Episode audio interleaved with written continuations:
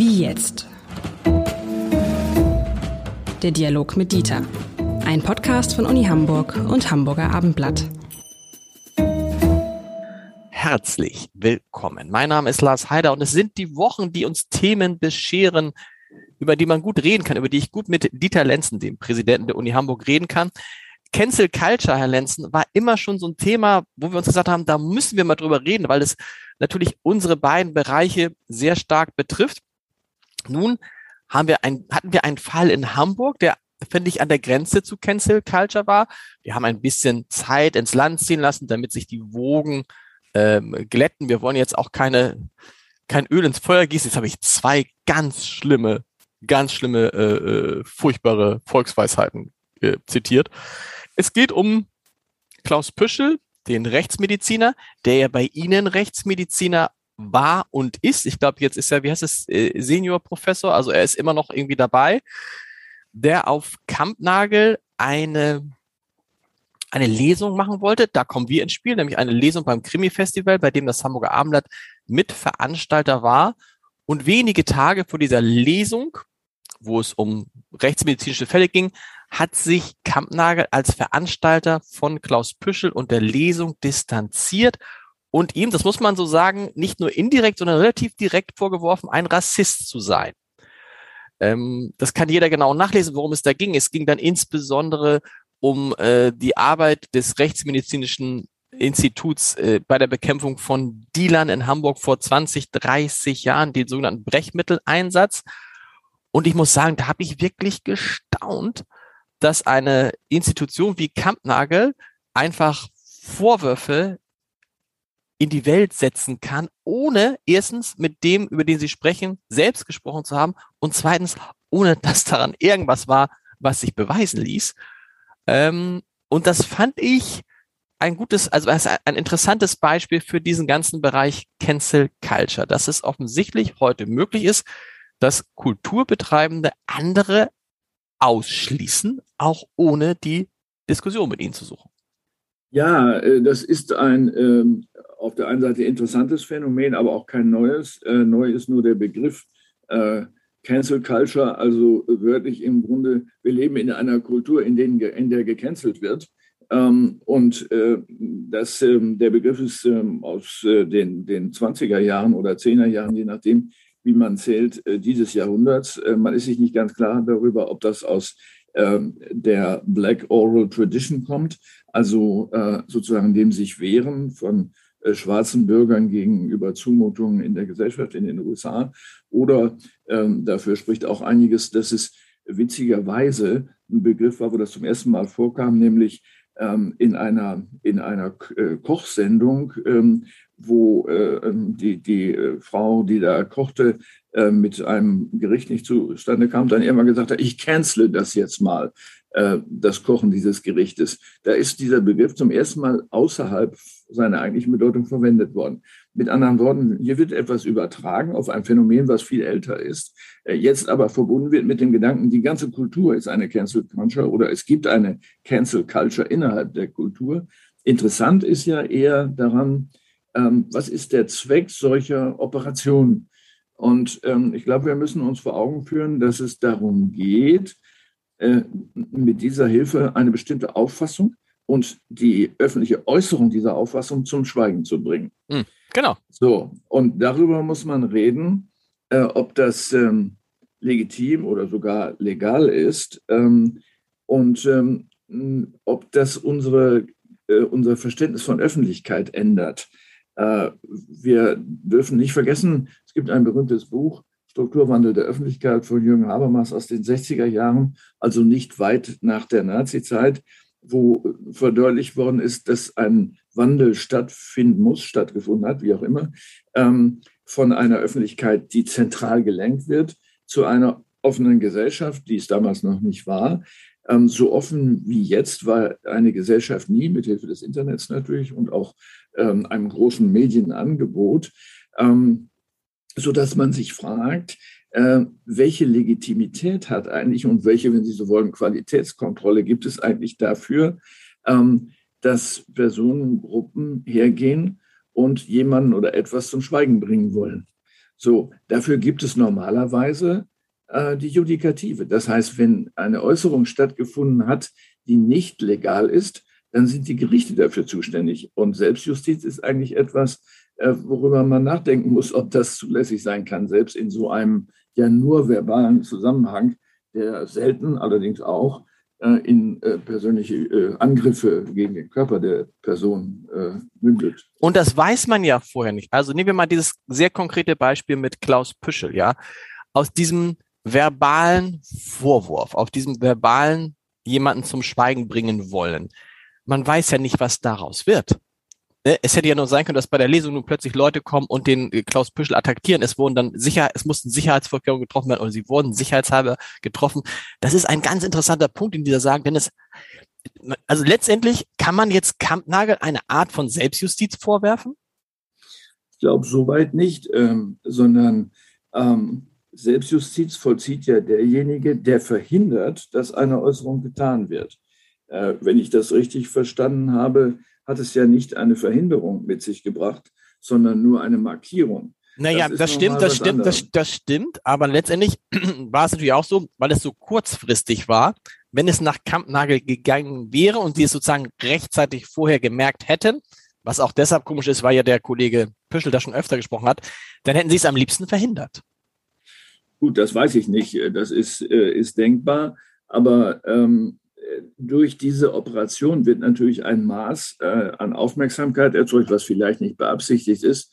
Äh, wenn es beabsichtigt ist, ist es natürlich ein Problem, ähm, was äh, vermeidbar ist. Also wenn ich jemanden, weil er mir nicht passt, nicht einladen will, dann tue ich das einfach nicht.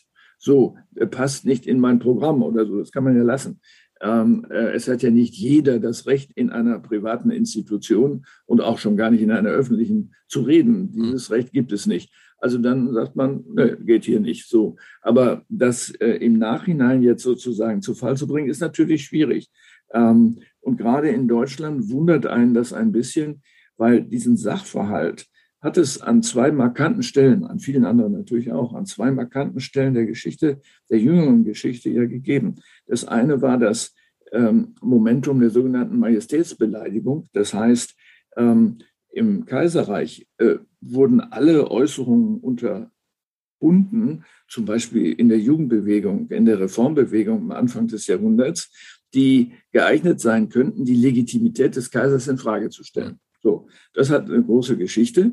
Dann kam die Revolution, die große äh, Befreiung in den 20er Jahren und nach wenigen Jahren äh, wiederum ein Rückfall in ähm, den Versuch, bestimmte Auffassungen zum Schweigen zu bringen, in diesem Fall durch die Nazis ähm, und das in viel brutalerer Form, sozusagen in analoger Form, indem äh, die Bücher verbrannt wurden beispielsweise. Das heißt ja, eine Auffassung wird zum Schweigen gebracht. Oder Kunst als entartet zu, äh, zu markieren, heißt, wir bringen das zum Schweigen. Du darfst das nicht gut finden.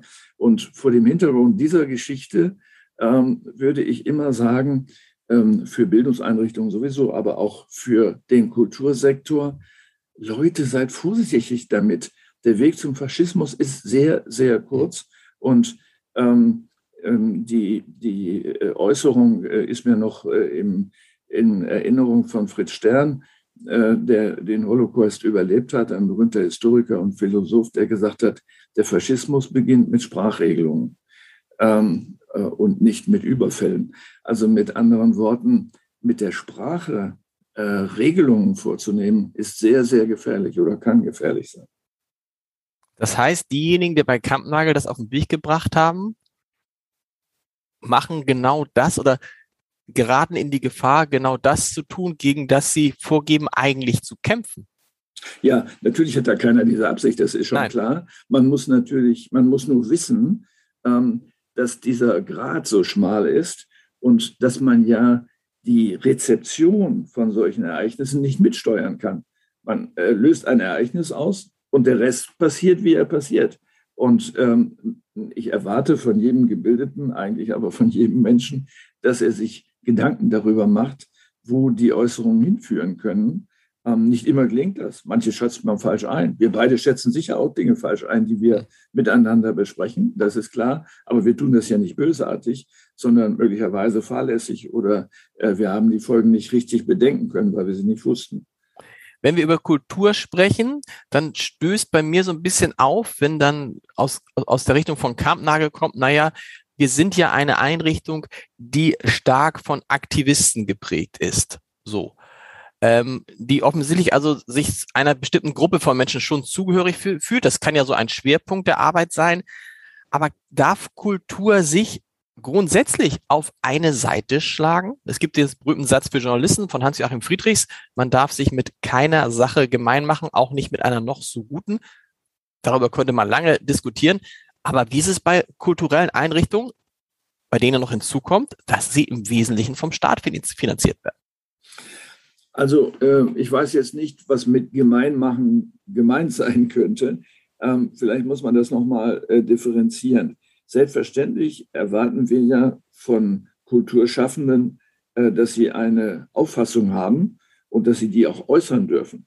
Es muss nur sichtbar sein, dass bei dem Journalismus ist das ja sogar eine Regel, dass die Meinung unterschieden wird von dem Bericht.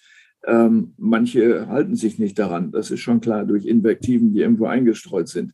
Aber eigentlich ein sauberes Organ trennt das voneinander, sodass ich als Leser sehe, aha, das ist jetzt der Kommentar, das meint Herr Haider. Äh, und das ist nicht ein Bericht über die Wahrheit, sondern das ist seine Wahrheit. Okay, das ist einfach. Bei Kultureinrichtungen ist es schon schwieriger. Ein Stück wird aufgeführt und das Stück steht da so für sich. Ähm, mit anderen Worten, äh, es ist eigentlich zu erwarten, dass das auch eingebettet wird in der Regisseur vertritt folgende Auffassung und hat mal versucht, diese Auffassung in einem Stück äh, zu realisieren. Alles gut.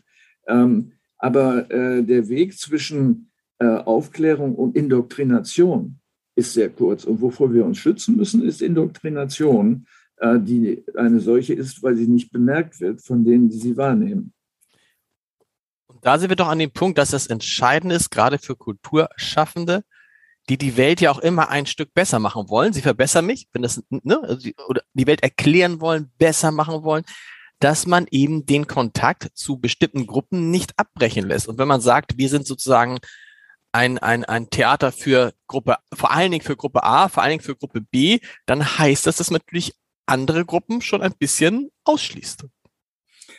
Ja, es müsste eigentlich im Interesse der Aufklärung, die auch ein Theater vornimmt, sein, dass es eben nicht nur eine Gruppe bedient, denn Aufklärung ist für alle gedacht, äh, sondern dass es die gesamte Gesellschaft äh, erreicht. So.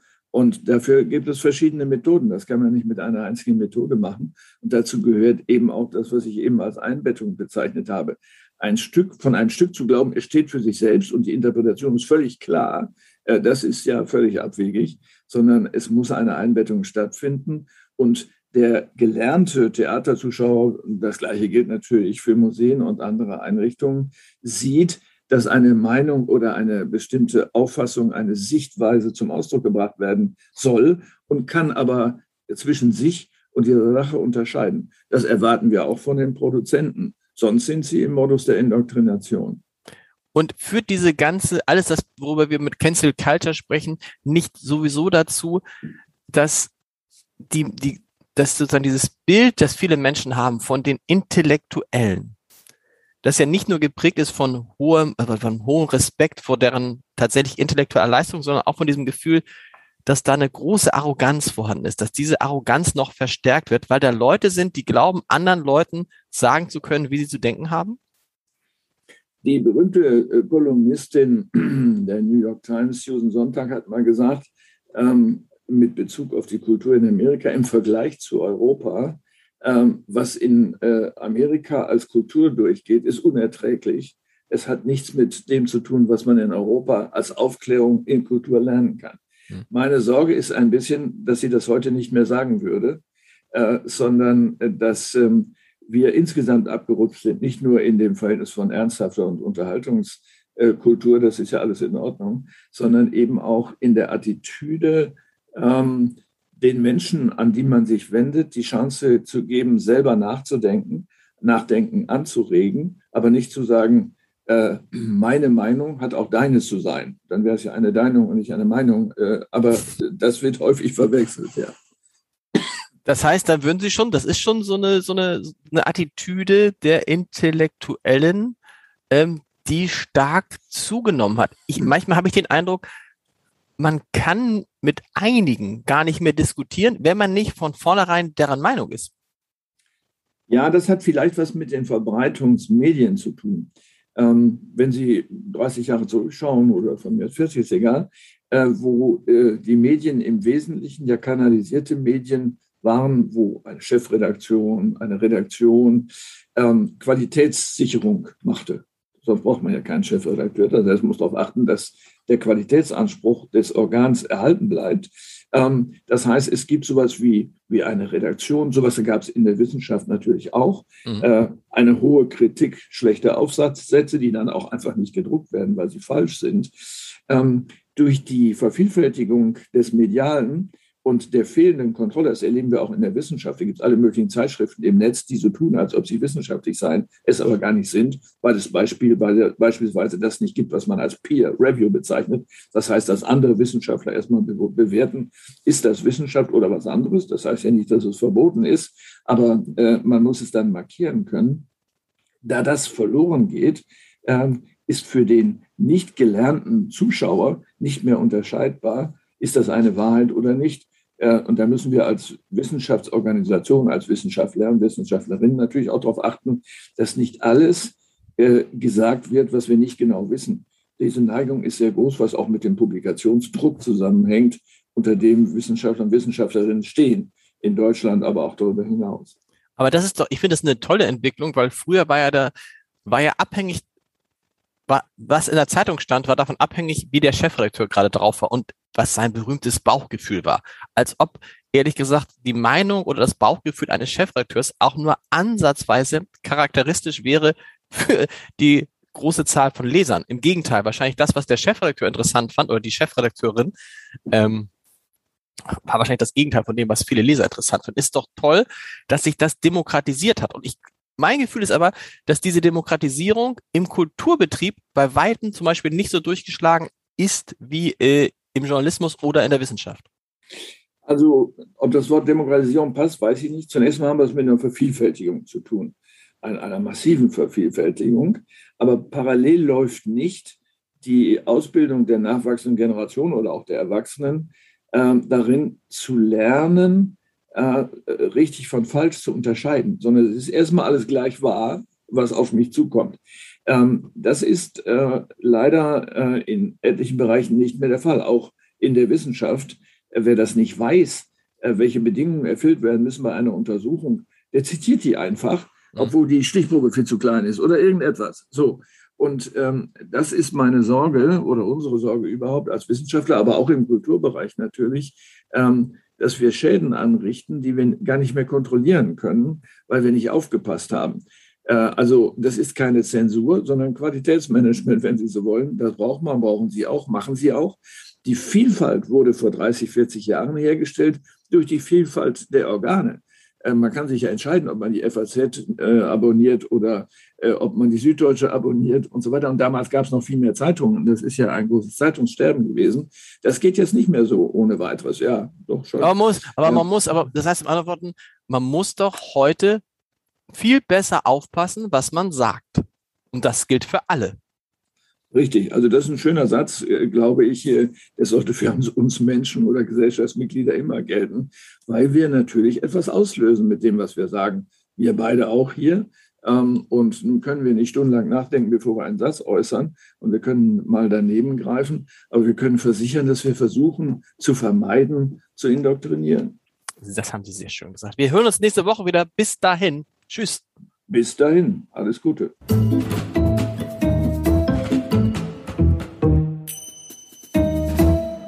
Weitere Podcasts vom Hamburger Abendblatt finden Sie auf abendblatt.de slash podcast.